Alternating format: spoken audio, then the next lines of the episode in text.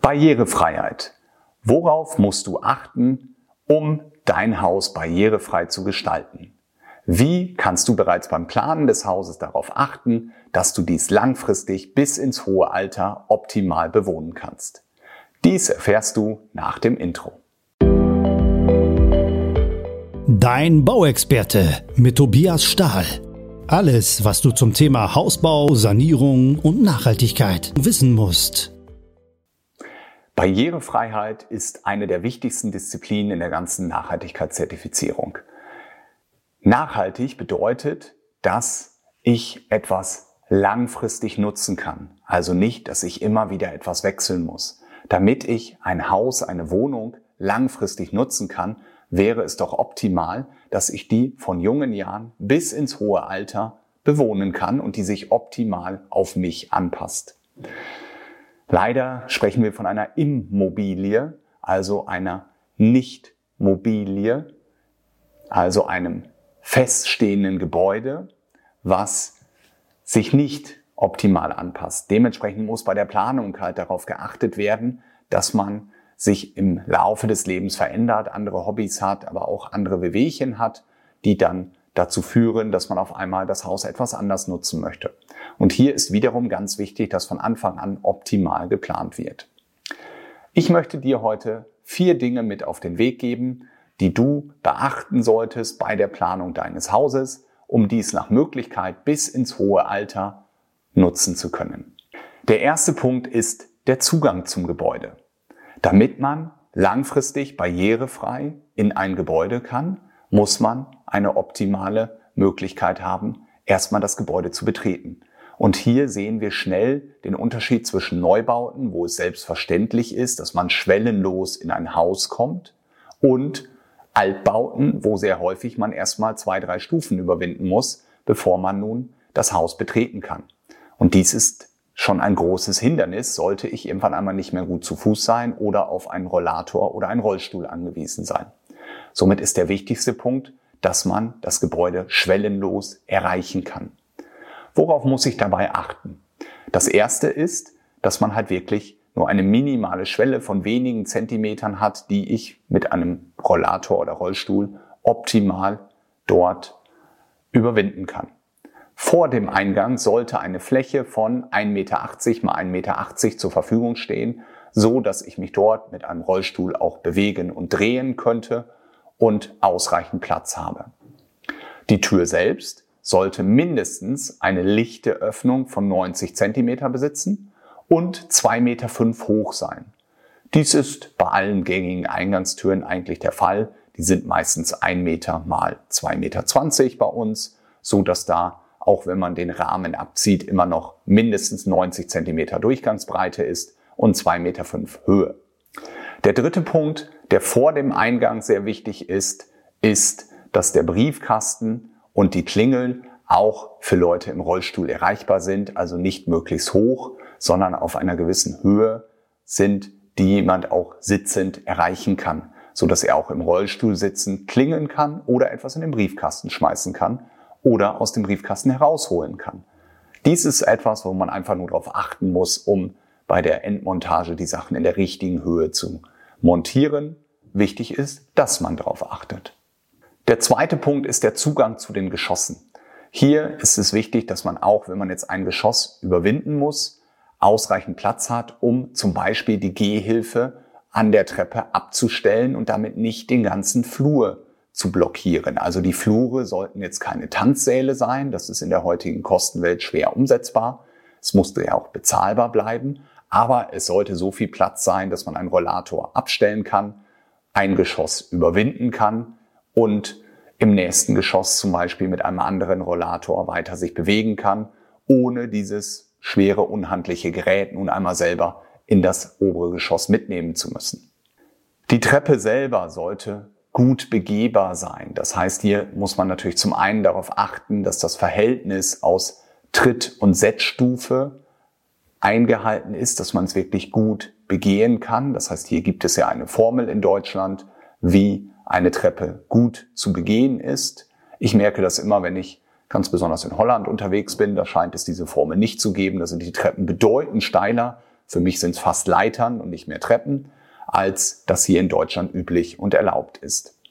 Aber wichtig ist auch, dass die Stufen gerade sind.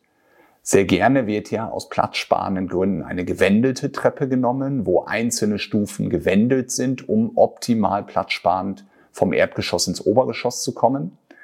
Dies hat leider das Problem, dass innen die Stufen bedeutend schmaler als außen sind, die Stufen unterschiedlich tief und breit sind, so dass man nicht einfach in einem normalen Gang sie gehen kann, sondern quasi bei jeder Stufe wieder den Schritt anpassen muss. Und das kann einem im gehobenen Alter oder wenn man halt eine Verletzung hatte, sehr, sehr schwer fallen. Und aus dem Grund sollten die Treppen idealerweise gerade sein. Man kann sie durch ein Podest sich wenden lassen, entweder um 90 oder sogar 180 Grad, aber gewendelte Stufen sollten wir versuchen zu vermeiden, wenn man sie auch barrierefrei optimal gehen können sollte. Vor den einzelnen Treppen sollte ein gewisser Platz sein. Ganz besonders sollte ein Aufzug vorhanden sein, muss auch dafür ein gewisser Platz sein. Und man muss darauf achten, dass nicht gegenüber des Aufzugs direkt die Treppe nach unten geht, weil dies kann gefährlich sein, wenn man nur mit dem Rollator oder Rollstuhl rausgeht und direkt dahinter man die Treppe runterfallen könnte, muss dort ein gewisser Mindestabstand sein, nämlich immer 1,50 Meter, so dass ich mich mit dem Rollstuhl in alle Richtungen drehen und wenden kann. Für mich eine der größten Erkenntnisse aus der Ausbildung als Nachhaltigkeitsberater war der Treppenlift. Über einen Treppenlift haben wir vorher nie nachgedacht. Und ich bin auch heute noch nicht jemand, der den besonders schön findet, sondern jeder möchte ihn gerne vermeiden. Aber er ist nun mal die wirtschaftlichste Lösung, um nachträglich eine Treppe optimal überwinden zu können, wenn ich sie nicht mehr gut laufen kann. Ein Aufzug ist sehr, sehr teuer, braucht Platz, braucht eine Unterfahrt oder Überfahrt um die ganze Technik dort unterzubringen, was in den meisten Einfamilienhäusern oder auch Mehrfamilienhäusern nicht möglich ist, so nachzurüsten, sondern man könnte es höchstens außen dran setzen. Das sieht weder schön aus, noch ist es baurechtlich immer erlaubt und somit gibt es eigentlich wenig Möglichkeiten, einen Aufzug dort nachzurüsten. Was aber sehr häufig geht und wo man einfach jetzt bei der Planung schon darauf achten sollte, ist, dass die Möglichkeit besteht, einen Treppenlift nachzurüsten. Und dort sind genau zwei Sachen wichtig. Einmal, dass die Wand, die dahinter ist, ausreichend tragfähig ist, so dass man den Treppenlift daran montieren kann und dass er das Gewicht auch tragen kann. Das zweite, dass die Treppe ausreichend breit ist, dass der Treppenlift auch wirklich montiert werden kann. Das ist auch sehr wichtig. Und somit ist für mich in diesem Bereich Barrierefreiheit die größte Erkenntnis gewesen, Alleine mit dem Treppenlift sorge ich dafür, dass ich auch das Obergeschoss langfristig barrierefrei erreichen kann. Früher haben wir sehr häufig im Erdgeschoss einen zusätzlichen Schlafraum geplant, ein Bad geplant oder die Möglichkeit, ein Badezimmer nachzurüsten. Und wenn man dies dann barrierefrei plant, wieder mit dem schon mehrmals genannten Radius von 1,50 Meter, dann werden die Räume sehr, sehr groß. Das führt dazu, dass wir viel Platz im Erdgeschoss zusätzlich haben, was wir eigentlich in der meisten Zeit gar nicht benötigen. Zusätzlich steht dann irgendwann einmal das Obergeschoss komplett leer, so dass man dann schauen sollte, ob man das Obergeschoss nachträglich vermieten könnte. Wenn das nicht gegeben ist, ist es natürlich auch nicht nachhaltig, nur ungefähr die Hälfte der Fläche selber nutzen zu können. All dies brauchen wir nicht, wenn wir im Obergeschoss die Räume Badezimmer, Schlafzimmer gleich ausreichend groß dimensionieren und die Möglichkeit haben, nachträglich einen Treppenlift nachzurüsten. Wir hoffen, wir brauchen ihn nie, aber sollten wir ihn brauchen, haben wir die Möglichkeit, ihn einzubauen. Der dritte Punkt ist die barrierefreie Wohnfläche. Hier geht es auch wieder um gewisse Durchgangsbreiten, Radien, die wir einhalten müssen, dass einfach ausreichend Platz in den einzelnen Räumen ist. Beginnt wiederum mit dem Flur. Der Flur sollte mindestens 1,20 Meter breit sein. Warum 1,20 Meter? Der deutsche Maurer ist genormt, der wiegt 100 Kilo und ist ungefähr 60 Zentimeter breit. Und damit zwei Menschen aneinander vorbeigehen können, ohne sich zu berühren, müsste das Ganze mindestens 1,20 Meter breit sein. Dann geht das, wenn man davon ausgeht, dass jeder maximal 60 Zentimeter breit ist. Somit jeder Flur mindestens 1,20 Meter Breite. Der zweite Punkt hier im Bereich der Wohnfläche ist die Innentüren. Bei den Eingangstüren kann ich das nachvollziehen, bei den Innentüren muss es jeder für sich selber entscheiden.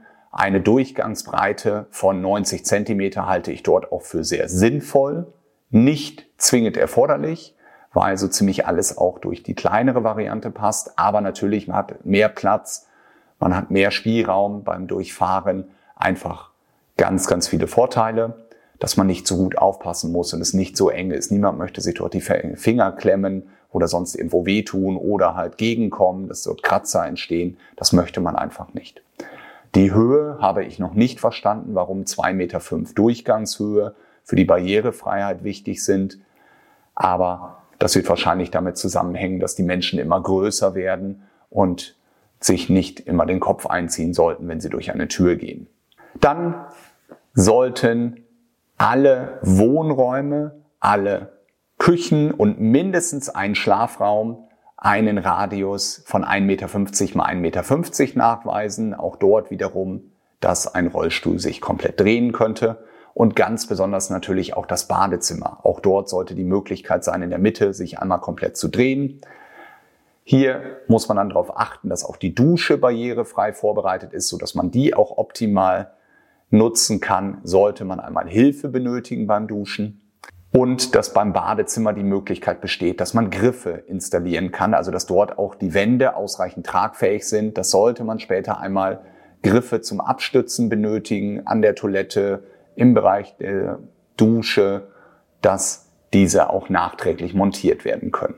Der letzte Punkt in dem Bereich barrierefreie Wohnfläche ist, dass man irgendwo auch einen Rollstuhlabstellplatz hat von 1,80 Meter mal 1,50 Meter. Dies kann in einem Hauswirtschaftsraum sein, dies kann in einem Abstellraum sein, dies kann im Flur sein, wenn der ausreichend dimensioniert ist. Hauptsache es ist irgendwo der Platz vorhanden und natürlich auch eine Steckdose in der Nähe, so dass man einen elektrisch betriebenen dort aufladen kann. Auch darauf sollte man bei der Planung der einzelnen Räume achten.